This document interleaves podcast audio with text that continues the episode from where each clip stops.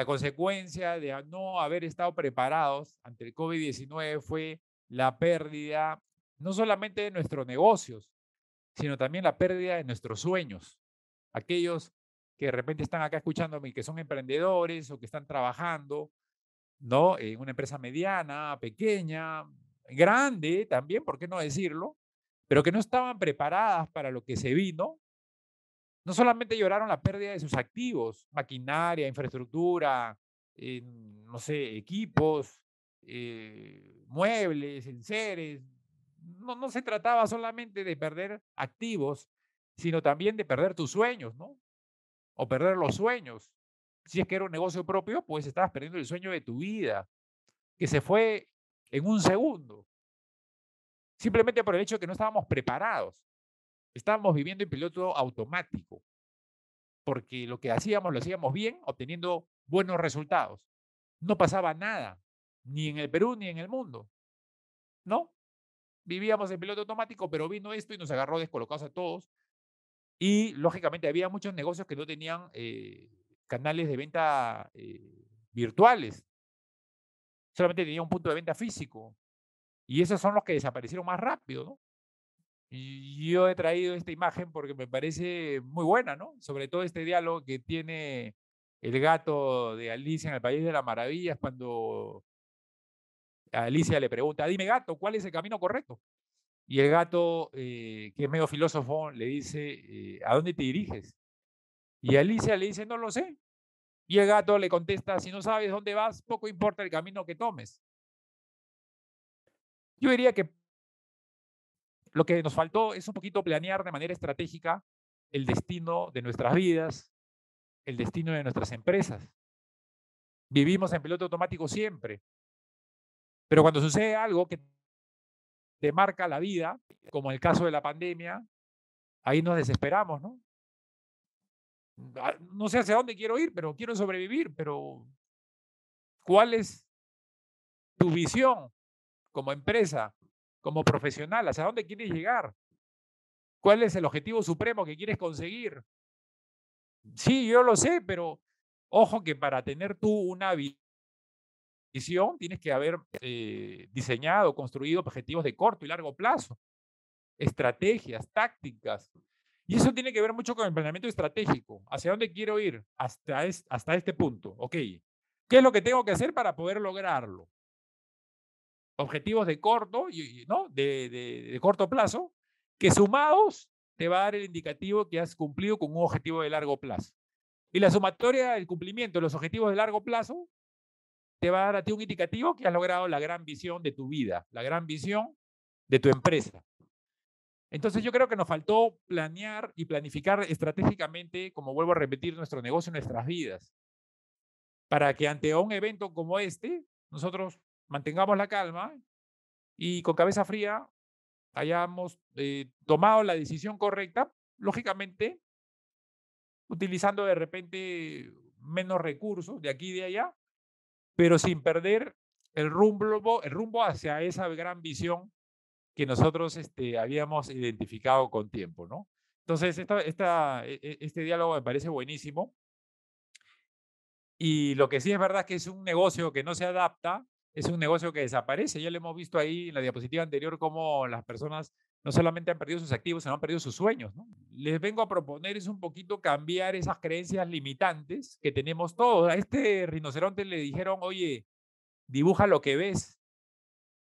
Y el rinoceronte, en vez de dibujar la gran sabana africana, ¿no? a la hora del sunset, la dibujó, pero al medio dibujó un cuerno, pues, porque eso es lo que ha visto toda su vida un rinoceronte. Entonces, yo me pregunto siempre, eh, ¿no será que hemos estado viviendo con creencias limitantes que no nos han permitido ver más allá de lo evidente, que no nos han permitido poder definir una, una visión, un horizonte claro, que al más mínimo problema nos desesperamos, tomamos malas decisiones y lógicamente las consecuencias son que nos extingamos como los dinosaurios, como vimos al inicio.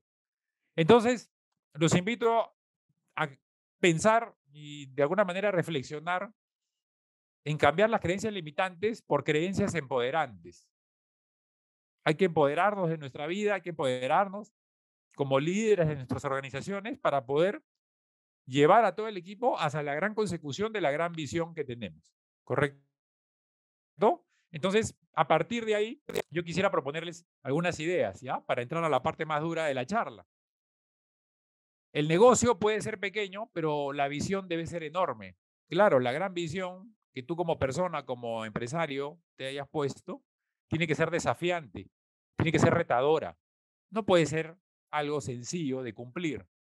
La visión que tenemos como personas o como empresarios tiene que ser desafiante y retadora.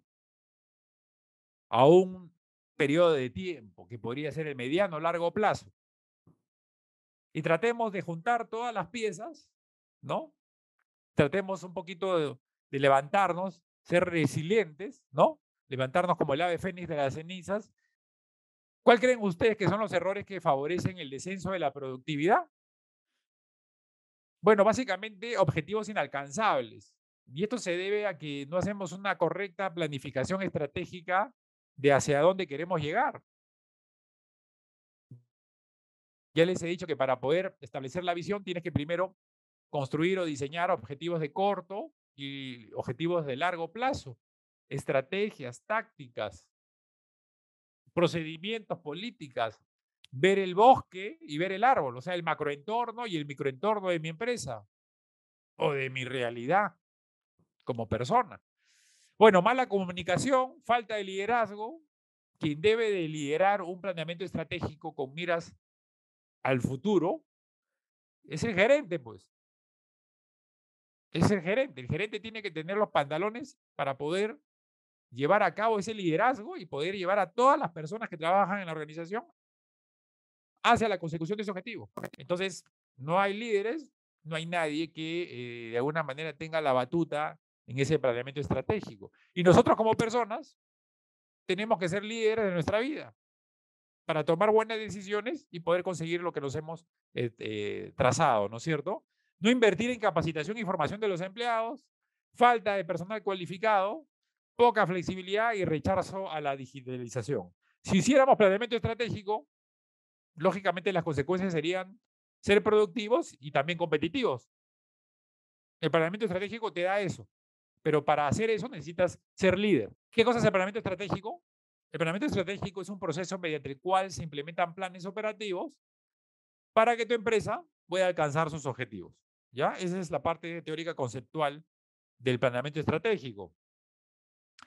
Para poder hacer un planeamiento estratégico tenemos que contestar una primera pregunta. Y esta es una pregunta que eh, muchos empresarios o emprendedores no se la hacen. Y esto es un grave error. ¿ah? un grave error que yo en las consultorías que hago y las conversaciones que tengo, yo converso mucho con, con emprendedores porque yo trabajo eh, como freelance en tres incubadoras de negocio, de la Municipalidad de Lima, Lima Emprende, de la UP Emprende, de la Universidad del Pacífico y CIDE de la Universidad Católica. Y ahí hablo con cientos de cientos de emprendedores que tienen muy buenas ideas, pero que lamentablemente, cuando yo le pregunto a qué te dedicas, no saben decirme. Vendo zapatos, pues Martín. Mm, ya, ok, pero así como tú vendes zapatos, hay 5 millones de empresarios que venden zapatos igual que tú ah, en el mercado. No entiendo. No, pero ¿qué cosa quieres que te diga si vendo zapatos? O tengo una joyería. Sí, pues claro, pero no, no, pero tengo una joyería. ¿Por qué quieres que te diga? Así, lamentablemente, en el Perú se emprende o así se hace empresa. Y un titular de un artículo que justo se refiere a lo que yo les estoy conversando decía, ¿a qué te dedicas? ¿Qué hace tu negocio? La pregunta que muchos profesionales y emprendedores no responden correctamente.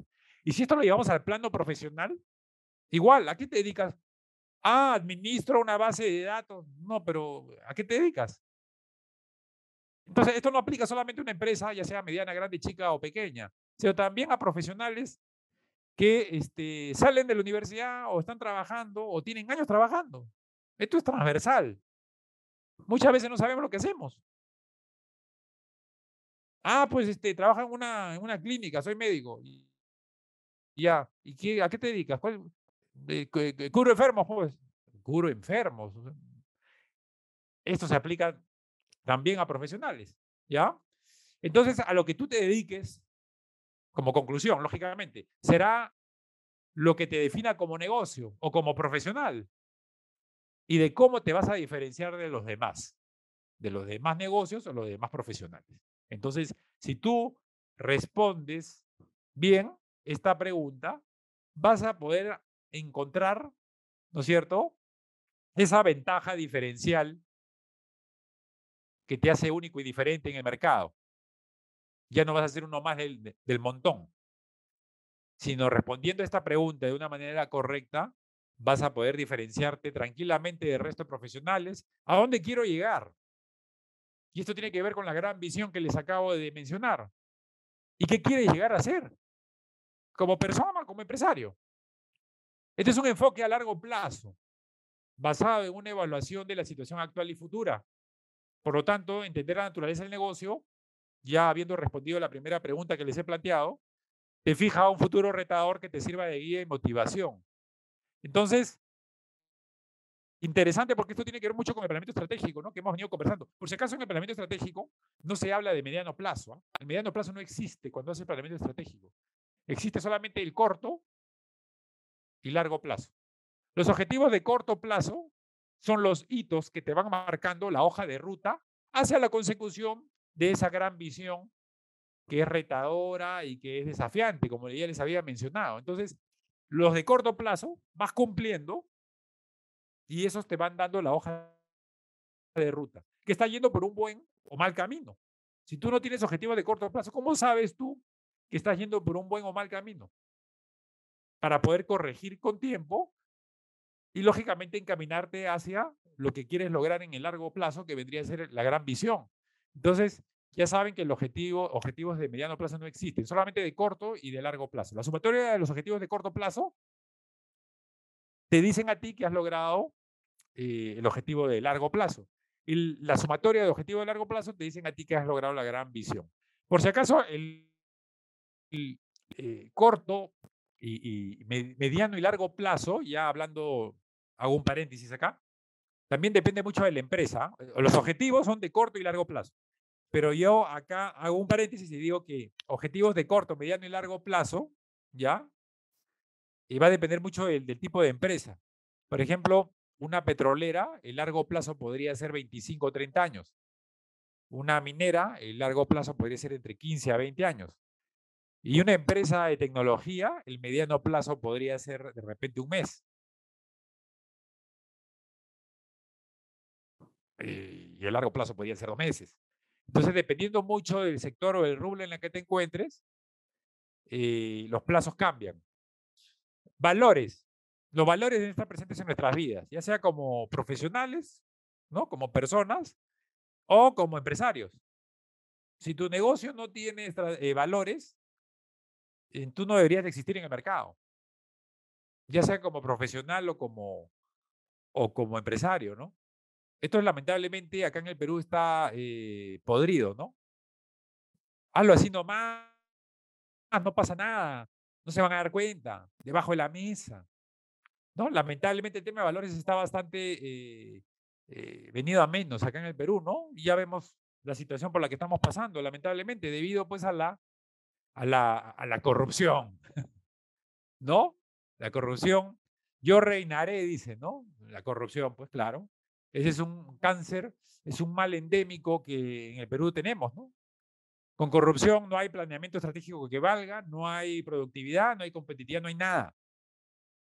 Ahora analicemos lo siguiente. Miren ustedes, ¿ah? cómo vamos escalando eh, eh, en este planeamiento estratégico que será eh, lo fundamental para poder ser productivos y competitivos.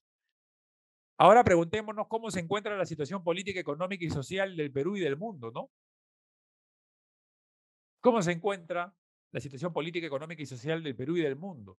Porque, ojo, ya hemos establecido objetivos de corto plazo, de largo plazo, ¿no? La visión, estrategias, tácticas, procedimientos, políticas, tenemos todo.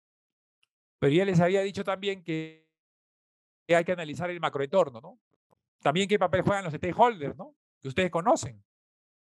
Proveedores, clientes, competencia, gobierno, eh, colegios eh, de profesionales, eh, alguna entidad supervisora, bueno, no sé.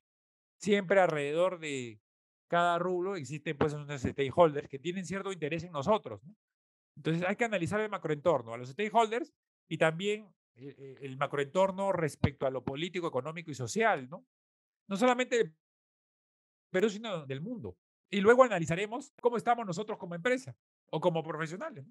Si hablamos de empresa, ok, lo político, económico y social está así, ya. ¿Y ahora cómo estoy yo? ¿Cómo está mi administración, mi marketing, mis operaciones, mis sistemas de, de información, mis recursos humanos, mi finanzas, mi contabilidad, mi logística, eh, compras, mercadeo. Estoy preparado para poder enfrentar ese macroentorno que se nos viene en el 2023. Esa es la gran pregunta. ¿Estoy preparado o no estoy preparado? Ya vi el macroentorno, ahora veo el microentorno. Me hago una introspección como persona. Y la economía zombie de que las tasas de interés de las entidades bancarias en Estados Unidos va a subir. Y todas las empresas y personas están endeudados. Porque ustedes saben de que allá se utiliza la tarjeta de crédito más que el efectivo. Entonces, si suben la tasa de interés para un poquito corregir el post eh, en Estados Unidos, pues ya sabemos que las empresas no van a aguantar porque la reactivación económica, no solamente en el Perú, sino en el mundo, incluyendo Estados Unidos, no ha sido al 100%. Es una reactivación muy lenta, muy, muy lenta. ¿Cómo te vas a reactivar si todos los países están recién reactivándose. O sea, no podemos venderle a un país como vendíamos porque el otro país está recién reactivándose y no tiene plata para comprarnos. Entonces, suben la tasa de interés en el sistema financiero americano y todas las personas y empresas que están endeudadas pues no van a poder pagar. Y va a llegar un momento en que van a caminar como, como muertos vivientes, ¿no? Hasta que desaparezcan. Entonces se habla de una economía zombie para el año 2023-2024. Y esto nos va a pasar factura a nosotros como peruanos definitivamente. Si estamos discutiendo temas de República Bananera, como les he dicho, imagínense ustedes cuando nos enfrentemos al mundo, ¿no? O sea, nos va a agarrar bien descolocados el próximo año. Entonces, yo creo que es momento preciso, y nuevamente agradezco a CEDICE para poder promover el tema de planeamiento estratégico, de establecer una visión como profesional, como empresa, pero hay que hacer algo, ¿no? Ahora, respecto al negocio que tengas, debemos evaluar, bueno, ya les he dicho, la parte eh, del microentorno, ¿no? ¿Cómo estamos? ¿Estoy preparado para afrontar esta situación política, económica, social del Perú y del mundo? Entonces tendríamos que ver si estamos afinados y si estamos sintonizados para lo que va a venir el próximo año. De repente, y yo lo digo acá abiertamente, tenemos a un gerente general que no es el idóneo en la empresa. Y yo soy el dueño de la empresa, pero tengo a una persona contratada como agente general y de repente no es el idóneo. ¿Qué tendría que hacer? Tendría que sacarlo, pues. Porque no habrá empresa que pueda aguantar lo que se viene en el 2023. En, el tema económico, en el tema político y en el tema básicamente de escasez de alimentos, ¿no? Como ustedes muy bien saben. Ya sabrán ustedes que en el mapa de la región casi todos los países son rojos, ¿no? Solamente hay tres países que se salvan. Está Paraguay, Uruguay y Ecuador, pero el Congreso de Ecuador sí es de izquierda. Entonces, esta situación a la mayor cantidad de países de, esta parte del mundo, pues nos va a afectar, porque no podemos nosotros seguir eh, pensando eh, de la manera en que se está pensando, pues. Entonces, algo hay que hacer. ¿Puedo desarrollar eficientemente los productos y servicios desde el punto de vista técnico? O sea, soy capaz para poder eh, desde el punto de vista técnico, poder producir este producto este servicio, teniendo en cuenta que, ojo, el próximo año, si sube el dólar, los insumos o materia prima va a subir. Si es que yo importo alguna materia prima o algún insumo eh, de algún país como Estados Unidos, Canadá, Europa, si sube el dólar, yo me voy a ver afectado. Entonces, ¿Estás preparado desde el punto de vista técnico? Porque de repente ese insumo lo podrías tú reemplazar por un insumo local. Técnicamente estás preparado para sustituir un insumo o una materia prima que en vez de importado sea nacional. Puede ser, puedes adaptar tu producción. Podría ser, ¿no? Tengo los recursos y capacidades transversales que me, me permitirán la prestación. O sea, instalaciones, mobiliario, recursos tecnológicos. O de repente tengo mucho como me sucedió en un proyecto, yo trabajé con Muñoz gran parte del año pasado. Vamos a ver si esta vez este López Aliaga me quiere contratar. Trabajé para dar capacitaciones de planeamiento estratégico para el emporio de Mesa Redonda. Estuve capacitando más de 2.000 comerciantes, grandes, medianos y pequeños, incluyendo a eh, informales, o sea, ambulantes, conversando de estos temas. Lógicamente de una manera bastante sencilla, ¿no? Básica. Pero ellos estaban muy interesados en saber, bueno, las personas que, que, capacitamos, ¿no? De todas las galerías, este, habían administradores, dueños, y muchos de ellos tuvieron que reducirse y hasta ahora siguen eh, reducidos. Tenían 15, 20 tiendas en diferentes galerías. Yo les recomendaba, oye Martín, ¿qué hago? Yo le digo, oye, devuelve todas las galerías, todas las tiendas, pues quédate con dos, con una. Devolvían, ya Martín, ya tengo dos, perfecto. A ver, tu portafolio de productos tenían más de 200 ítems. Martín, no se mueve nada, la gente lo está comprando. Están ahí pudriéndose en mi depósito. Ya, yo le decía, a ver, revisemos. Hagamos el 80-20, el pareto, ¿no? De repente de 100%, el 20% nomás te, te genera ti ingresos. De repente. Entonces, eh, enfoquémonos en ese 20% del total de tu, de tu portafolio de productos. Lo demás, ya no lo vendas, pues. Cierra depósitos, cierra almacenes. Entonces, de repente, o tengo muy poco o tengo mucho. Yo creo que tenemos mucho, ¿no? Habría que, que ver con detalle qué cosa es lo que tendrías que reducirte, comprimirte para poder afrontar desde el punto de vista financiero lo que se viene eh, eh, el próximo año. Ustedes saben que las empresas ahora por el COVID-19 están pensando en ser rentables, no en ser, perdón, en ser líquidos, no en ser rentables. O sea, la liquidez que te permita, lógicamente, poder afrontar obligaciones de corto y mediano plazo, ¿no? Como es el pago de planillas de empleados, el alquiler, pago a proveedores. Entonces, las empresas ahora, en este post-COVID, están enfocadas, orientadas a ser más líquidos. Están tratando de vender más. Hay una guerra en los mercados, sobre todo en, Internet, ¿no? Todo el mundo quiere vender para ser líquido, pero nadie quiere ser rentable. ¿Por qué? Porque nadie habla de rentabilidad ahorita. Viabilidad comercial justifica la existencia de mercado para el producto o servicio que yo tengo previsto sacar. Las ventas o el pronóstico o el plan de ventas que yo tengo para el 2023 es realista? ¿Crees tú que vas a poder crecer un 20%? ¿Por qué no un 15? ¿Por qué no un 10? ¿Cómo llegas tú a un 20%? Ojo, que este es también un error de las empresas, ¿ah? Cuando hacen su proyección, dice, a todo ponle 20 más, 20% más. ¿De dónde? Las ventas se han ajustado en un escenario pesimista como el que estamos viviendo. Interesante, ¿ah? Habría que ajustar entonces para ver si tienes la viabilidad comercial. Hay que revisar esos planes de ventas, ¿no? Esos presupuestos para el 2023 que hayamos hecho de repente en el mes de octubre. Viabilidad económica y financiera. El proyecto es capaz de generar beneficios y rentabilidad aceptable. En este caso tendríamos que cambiar rentabilidad por liquidez aceptable, ¿no? La estructura financiera es equilibrada en cuanto a endeudamiento, solvencia y liquidez. Otra pregunta. Para ver viabilidad estratégica, el proyecto es consistente con las ventajas competitivas y con los factores claves de éxito. Esto ya es desde un punto de vista estratégico. El, objetivo, y eso lo asocias a un KPI, que es una fórmula, eh, vas a tener un resultado y vas a tener un semáforo, ¿no? Si está por debajo o por encima de lo que tú esperabas, ¿no? Como resultado de la fórmula que, que, has eh, diseñado, construido a partir del KPI que te has este, propuesto, ¿no? Y si estás por debajo, estás en rojo, tú mínimo deberías de tener tres planes de contingencia por cada KPI. La pregunta es, ¿qué planes de contingencia tienes en caso que no logren las ventas que tú te has propuesto para el año 2023? ¿Qué vas a hacer? ¿Nos vamos a mirar la cara? ¿Vas a despedir personal, que es lo más fácil? ¿Qué vamos a hacer? Entonces, ojo, hay que construir planes de contingencia. En caso que no logres los resultados que tú quisieras obtener desde el punto de vista financiero, desde el punto de vista contable, desde el punto de vista eh, comercial, de ventas, ¿no es cierto? Desde el punto de vista eh, de producción, en fin, de recursos humanos, gestionar tus riesgos. ¿A qué riesgos te vas a enfrentar? Y estamos hablando de cuatro grandes tipos de riesgos son riesgos financieros, como podría ser eh, la inestabilidad del tipo de cambio, ¿no es cierto?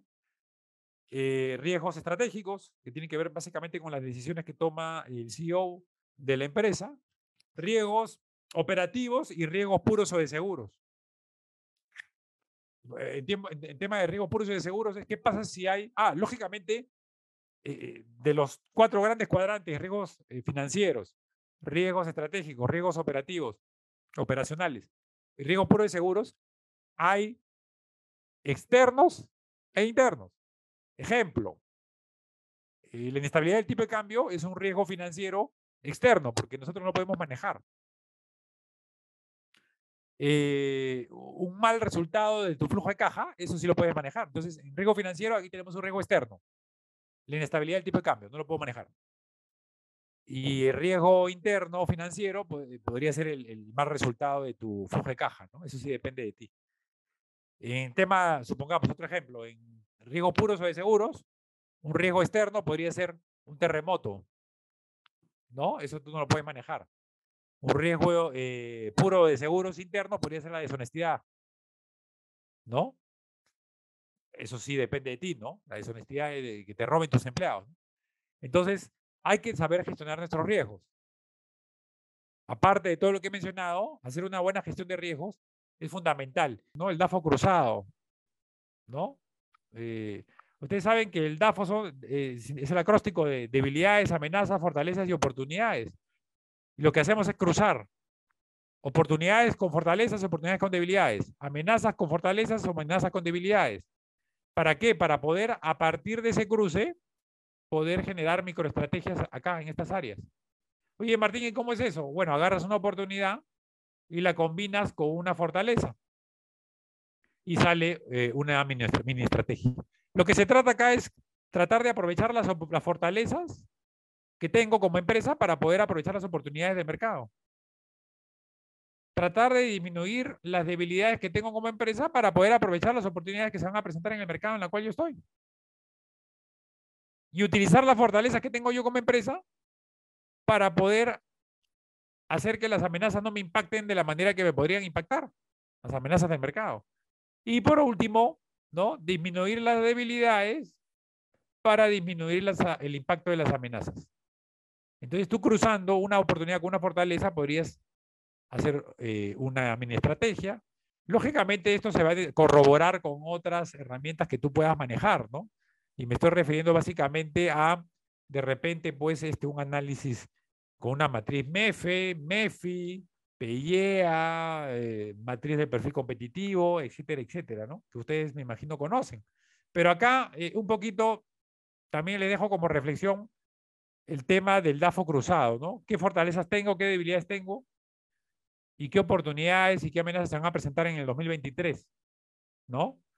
Y de repente juntando y haciendo un cruce, como les acabo de explicar, podríamos estar generando una microestrategia que eh, podría ser el punto de partida para luego hacer otro tipo de análisis, ¿no? Y por último, ya para terminar, una matriz eh, de Boston Consulting Group, que también me imagino que ustedes la conocen. Todo esto tiene que ver, lógicamente, con el planeamiento estratégico. Hay muchas más herramientas, pero ya no me alcanza el tiempo porque son las 8 de la noche. ¿Qué te permite la matriz Boston Consulting Group? te permite un poquito evaluar tu portafolio de productos y servicios y poder calificar aquellos productos y servicios que tú consideras que son signo de interrogación, o sea, que recién se están introduciendo al mercado. Y luego, conforme pasa el tiempo y vas obteniendo las ventas que tú te has propuesto con tus productos signo de interrogación, se convierten en productos estrella. Estos productos estrella son los que tienen la más alta rentabilidad y la mayor cantidad de participación de mercado. Luego, el producto estrella, conforme van saliendo nuevos productos signo de interrogación de la competencia, nuestros productos estrellas se van quedando, estancando en las ventas y en la participación de mercado y se convierten en productos vacas lecheras, ¿no? Donde las ventas no suben ni tampoco mi participación. Y lógicamente, o por lo tanto, pues la consecuencia sería de que tu producto vaca lechera se convierta en un producto perro, ¿no? Que son productos que ya están de salida. Lo que se recomienda es que tu producto vaca lechera, pues lo logres mediante la innovación hacer de que se convierta otra vez en signo de interrogación, ¿no? Porque el flujo normal es el siguiente, miren. Esto va para acá, ¿no? Tal como lo habíamos visto, esto va para acá. Y si no haces nada, esto se va para acá, ¿no? Pero eso no está bien. Lo que nosotros deberíamos hacer es que esto se vaya para acá.